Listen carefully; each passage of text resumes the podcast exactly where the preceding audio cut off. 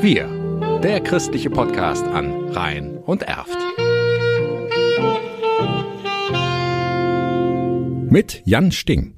Gute Vorsätze, einfach nur weil das neue Jahr anfängt, die finde ich ein bisschen unmotiviert. Ulla Angenent aus Horrem hat in der Vergangenheit immer wieder erlebt, dass ihre Pläne im Leben etwas zu verändern schwierig umzusetzen sind. Liegt es vielleicht daran, dass wir uns zu viel oder überhaupt etwas vornehmen? Angela Mecking aus Kerpen ist Glückscoach. Wie geht sie ins neue Jahr? Ich habe mir bisher für nächstes Jahr noch gar nichts vorgenommen. Trotzdem kommen viele Menschen zu ihr in die Kurse, weil sie etwas ändern wollen. Und sie können etwas verändern. Meiner Erfahrung nach sind meistens diejenigen, die das auch schaffen mit der Umsetzung, auch diejenigen, die regelmäßig dabei bleiben. Und ich sage in meinen Kursen immer zu den Leuten, dass es nicht darauf ankommt, sich jetzt die riesen Dinge vorzunehmen, sondern dass es viel wichtiger ist, sich kleine, feine, realistische Rituale in den Alltag einzubauen, die dann aber eben auch langfristig durchhaltbar sind und wo man dranbleiben kann. Sich morgens fünf bis zehn Minuten überlegen, was man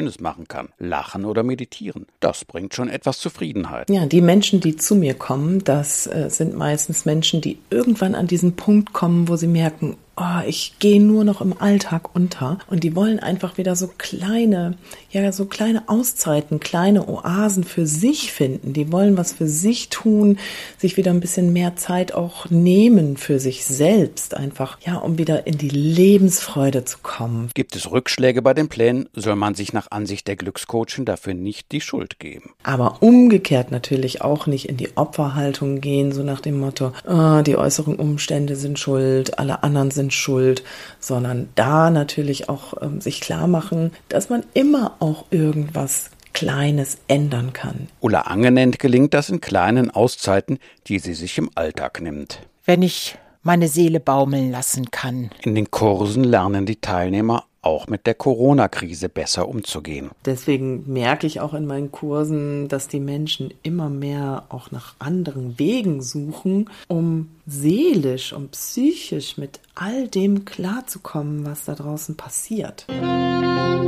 Wir, der christliche Podcast an Rhein und Erft.